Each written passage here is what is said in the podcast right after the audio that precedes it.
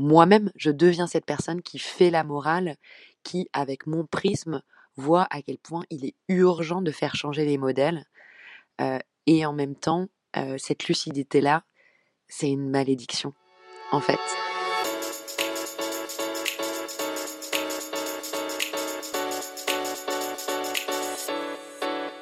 Salut tout le monde, moi c'est Claire et vous écoutez La Féministe, un podcast où je vous parle mois après mois de mes découvertes féministes.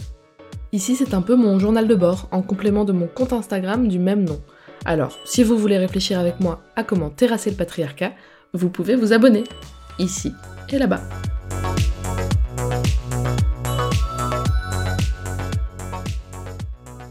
La Féministe épisode 4 Transmettre le féminisme.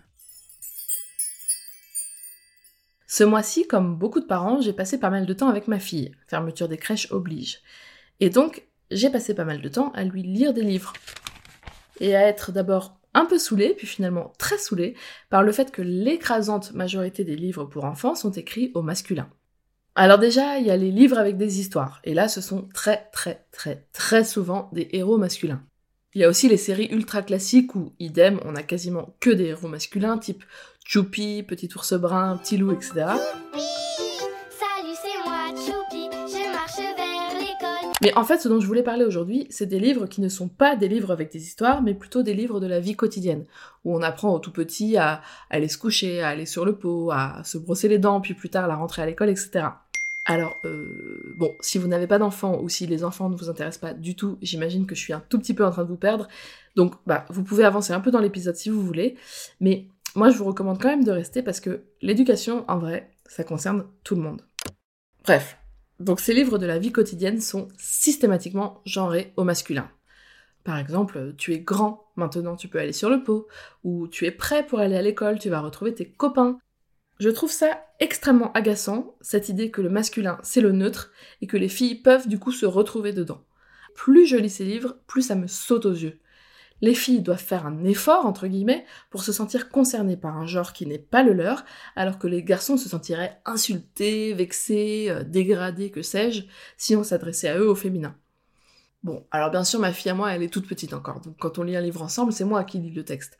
Et du coup, je fais l'effort de les genrer au féminin. Je dis par exemple, tu es grande, maintenant tu peux aller sur le pot, tu es prête pour l'école, tu vas retrouver tes copains et tes copines. Bon, euh, là j'insiste pour vous sur les féminins, évidemment quand je lui lis à elle, je parle normalement, je suis quand même pas encore devenue complètement folle. Mais Bref, tout ça pour dire que je fais cet effort, mais que c'est quand même un effort malgré tout, et en plus je sais que toutes les autres personnes qui lui lisent des histoires ne le font pas forcément, ce que je ne leur reproche pas du tout, hein, c'est normal. Et puis surtout, un jour, elle saura lire, et donc elle lira elle-même des histoires écrites au masculin.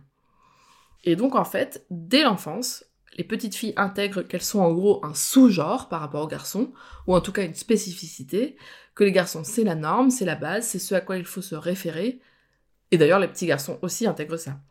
Et même si ce n'est pas dit, même si c'est très très très lointain, très inconscient, ça compte. Le sexisme a ses racines partout. Et cette neutralité prétendue du masculin, dès la toute petite enfance, en est une. Bon, puisqu'on ne va probablement pas réussir à faire rappeler tous les livres par leur maison d'édition pour qu'ils soient corrigés, on peut déjà se tourner vers des références plus inclusives avec des personnages féminins intéressants. Alors déjà, moi j'ai deux petits chouchous, il y a le livre Tu peux d'Élise Gravel, qui raconte aux filles et aux garçons tout ce qu'ils et elles peuvent être, quel que soit leur genre. C'est très mignon, c'est écrit en écriture inclusive et je vous jure que ça ne gâche en aucun cas la lecture, et c'est une ressource que vous pouvez d'ailleurs trouver gratuitement en ligne. Un autre livre que j'adore, et ma fille aussi, c'est le livre Famille au pluriel de Georgette, qui montre au tout petit, dès deux ans, les différents schémas familiaux qui existent. De l'homoparentalité aux familles nombreuses, en passant par l'adoption ou les familles recomposées.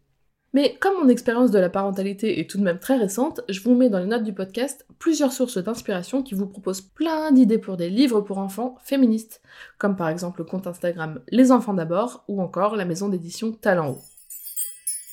Ah oui, et pour aider nos enfants à être vigilants et vigilantes très tôt face au sexisme, on peut leur faire écouter le podcast 3 minutes contre les stéréotypes. Ça s'adresse aux enfants dès la primaire, ça déconstruit les principaux stéréotypes de genre, ce sont des épisodes très courts, c'est très chouette et surtout très utile. Aujourd'hui, le rose c'est pour les filles, le bleu c'est pour les garçons. Alors ça, c'est sans doute le plus connu de tous les stéréotypes de genre. Je suis sûre que tu l'as déjà entendu. Peut-être même qu'on t'a déjà acheté plein de choses roses parce que tu es une fille ou plein de choses bleues parce que tu es un garçon. Mais est-ce que tu sais que le rose n'a pas toujours été la couleur des filles?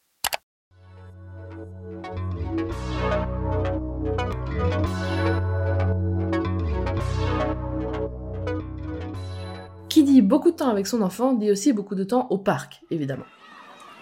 Et le parc de jeux comporte aussi son lot de situations sexistes. Je ne résiste pas à vous raconter une anecdote qui m'y est arrivée l'autre jour. J'étais donc au parc avec ma fille qui voulait aller sur le toboggan, un toboggan pour les tout petits. Donc elle monte et elle attend sagement son tour, mais son tour n'arrive jamais, parce que deux petits garçons, un petit peu plus grands qu'elle, genre 3 ans, jouaient à se chamailler sur le toboggan et refusaient de laisser la place. Ils y ont passé en tout plus d'un quart d'heure. Un quart d'heure, c'est très très loin.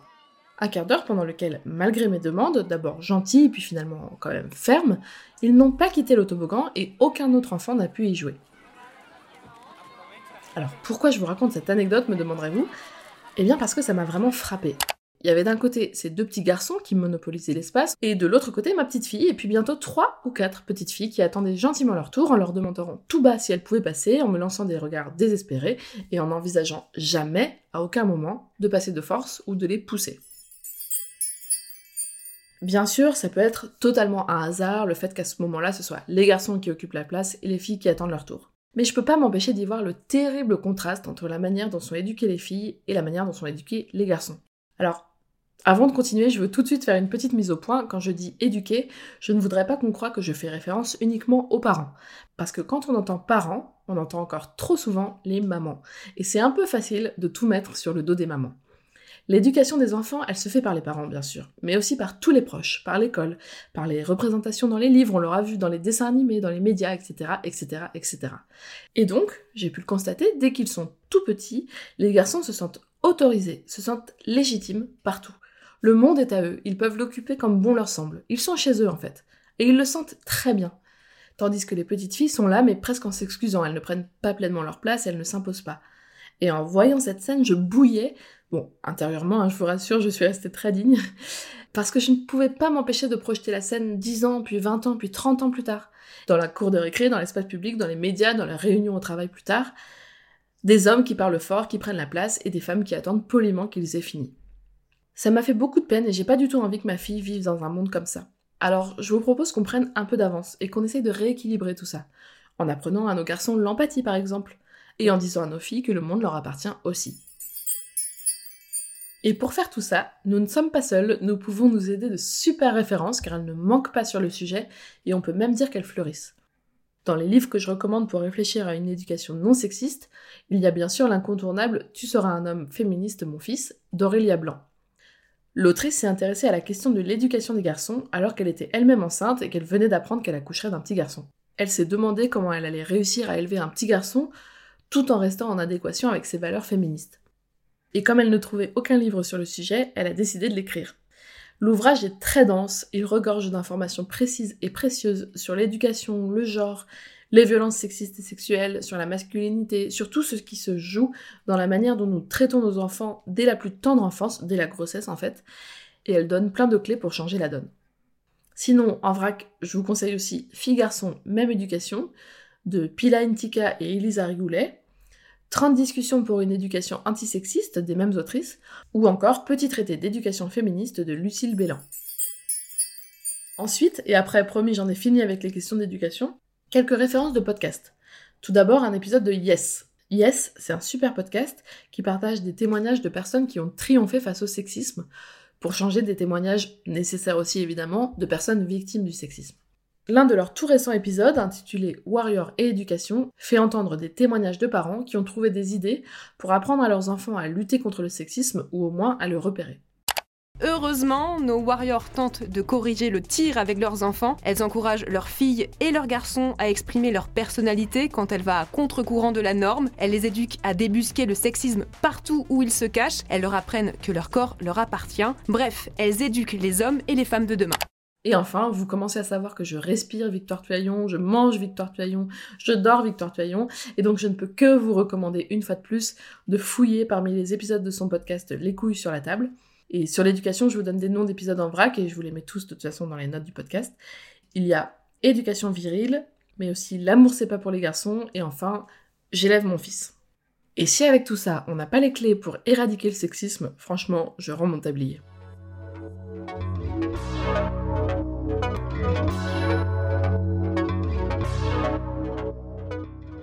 Sans transition aucune, ce mois-ci, je me suis demandé pourquoi le violet était la couleur du féminisme. Dans la vraie vie, quand je suis pas en train de lire des livres féministes ou d'enregistrer des podcasts, je travaille comme vidéaste à France Inter. Et j'ai donc monté une petite vidéo sur ce sujet. C'est con parce que moi, à la base, je déteste le violet. Mais depuis qu'il est un signe d'appartenance à cette lutte tellement importante pour moi, et qu'il me lie à toutes ces femmes à travers l'histoire et à travers le monde, il commence à prendre une place spéciale dans mon cœur. Bref, si vous voulez savoir pourquoi et depuis quand le violet est la couleur du féminisme, vous pouvez aller faire un petit tour sur ma vidéo. Vous serez pas dépaysé puisqu'on y entend ma voix. Et ouais, je fais de la pub pour mon propre travail, qu'est-ce que tu vas faire?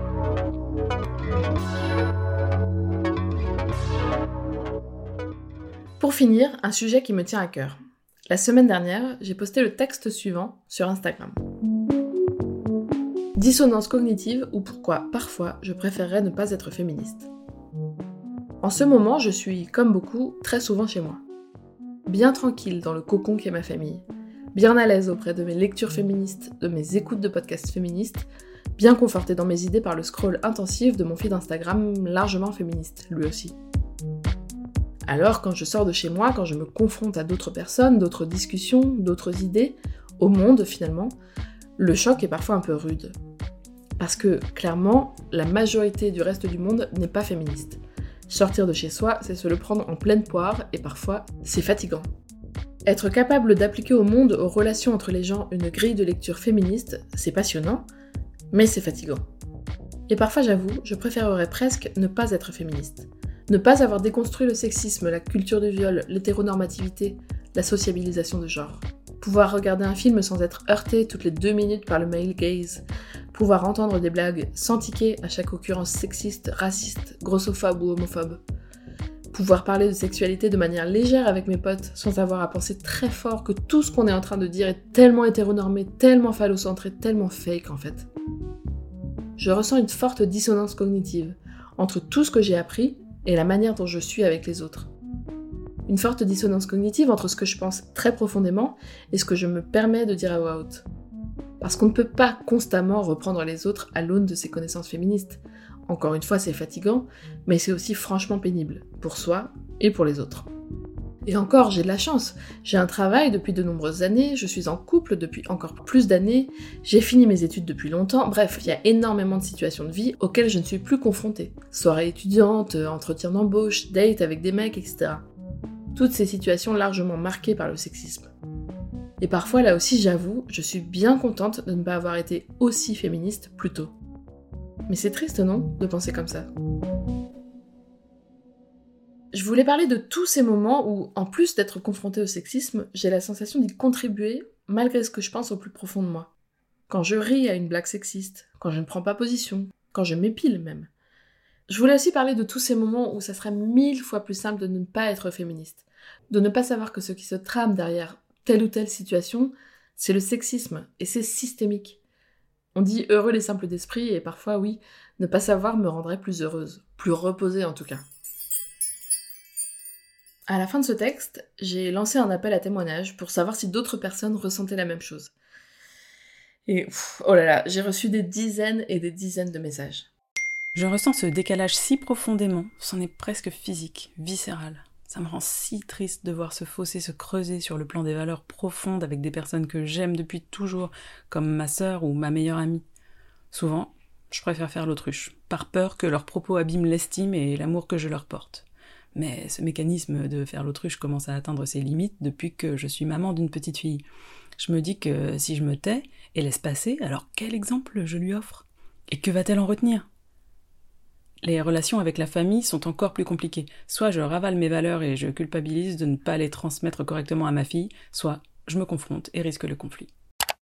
D'une manière générale, le féminisme et la déconstruction ne me rendent pas heureuse. C'est une source de conflit dès que je sors de mon cocon familial. Je suis en décalage avec mes collègues, mais aussi certains amis proches. J'ai peur qu'un jour ça m'agace trop et que je me sente obligée de m'éloigner d'elle. Je ne veux pas éduquer la terre entière non plus. Je trouve que cette dissonance est un sujet hyper intéressant Pas plus tard qu'hier, j'étais en train de prendre l'apéro avec une amie féministe, très engagée dans la lutte contre les violences sexuelles, qui m'avouait ne plus vraiment avoir d'amis. Je dérange, m'a-t-elle dit. Je veux bien la croire. J'ai été très partagée entre une forte admiration pour elle et un Oh là là, je voudrais jamais vivre ça, moi. Je suis pas prête à sacrifier mon environnement social. Parce que c'est une réalité. Soit tu exprimes tes arguments dans la mesure et de manière policée, soit tu es marginalisé. Se battre pour gagner notre liberté a un prix. Et il est sacrément élevé. Parce que se retrouver sans amis, sans mec et sans taf, ça fait aussi cher l'addition. Alors on est sans arrêt dans une tension à évaluer et arbitrer ce qui va être le moins inconfortable à vivre selon telle ou telle situation. Une petite charge mentale en plus en somme. Je pense que cette dissonance peut nous toucher sur différents angles, et en ce qui me concerne, je le ressens pour l'écologie, le féminisme, le queer, ça fait parfois beaucoup, parfois trop, alors parfois il faut savoir prendre du recul et se protéger, mais c'est pas tout le temps évident et il faut aussi s'entourer un minimum. D'où, d'après moi, l'utilité des groupes non mixtes. Le monde est plus facile à supporter quand on ne se rend pas compte. Tous ces témoignages et puis tous ceux que je vous lis pas là parce que j'ai pas le temps m'ont tellement touché. J'ai vu qu'on était nombreux et nombreuses à ressentir la même chose. Bien sûr, ça me fait pas plaisir de voir que ce malaise est si largement partagé, mais je dois le dire, ça m'a fait quand même du bien de pas être seule. J'ai aussi reçu des messages sur la boîte vocale de la féministe. Bonjour, euh, alors je viens euh, de voir ton message sur euh, Instagram concernant la dissonance cognitive et en fait je comprends tellement. Moi-même, en fait, parfois, je vois tellement de choses que je me dis mais c'est horrible en fait. Soit dans le déni, soit dans le déni, sinon tu ne peux pas avancer. Moi-même, je deviens cette personne qui fait la morale, qui, avec mon prisme, voit à quel point il est urgent de faire changer les modèles. et en même temps, cette lucidité-là, c'est une malédiction, en fait. Sur ce thème, je pense à un livre vraiment top qui s'appelle Pourquoi les filles ont mal au ventre de Lucille de Pellouin et Geneviève Darling. Avec des textes très simples et des illustrations sobres, le livre dresse une liste non exhaustive de toutes les raisons qu'ont les filles d'avoir mal au ventre. Toutes les injustices, humiliations, violences que subissent les femmes dans notre société patriarcale. Je trouve ce livre assez puissant, parce qu'il ne paye pas de mine comme ça. Mais l'air de rien, ce qu'il raconte est très fort et dit beaucoup de ce fameux malaise dont on parlait à l'instant. Ah oui, et encore un peu d'autopromo, désolé, mais j'avais aussi écrit un article pour le site Terra Femina qui s'appelait Mon féminisme a bouleversé mon rapport à la culture, et c'est une bonne chose. J'ai raconté la manière dont mon féminisme a perturbé la manière dont je regarde des films, lis des livres, écoute de la musique, etc. Mais je vous laisse aller voir ça. Pour conclure sur ce sujet, beaucoup des personnes qui ont témoigné me l'ont bien dit. Ils et elles préfèrent malgré tout être féministes plutôt que de ne pas l'être. Et je voudrais préciser que c'est mon cas aussi. Être féministe, c'est douloureux, c'est épuisant, c'est gênant parfois, mais je ne reviendrai en arrière pour rien au monde. Bon allez, je m'arrête là pour aujourd'hui parce que je vous avoue qu'avec ma fille à la maison, j'ai pas vraiment eu le temps de lire 10 000 livres, d'écouter des tonnes de podcasts, ni même de réfléchir vraiment. Mais rassurez-vous, la crèche a réouvert et donc je vais reprendre du service pour vous abreuver de références culturelles féministes le mois prochain. Euh, enfin, bon, si les bars réouvrent, euh, je promets rien. Allez, on se retrouve le dimanche 6 juin pour le prochain épisode. D'ici là, vous pouvez me suivre sur Instagram où je partage tout, tout plein de références justement. Vous pouvez aussi me laisser des messages donc sur la boîte vocale. Je vous mets le lien, il suffit de cliquer et de vous enregistrer pour me laisser un petit message audio. Je serai ravie de vous entendre. Et puis si le podcast vous plaît, pensez à vous abonner, pensez à en parler autour de vous, à lui mettre des étoiles et des commentaires. Allez, à plus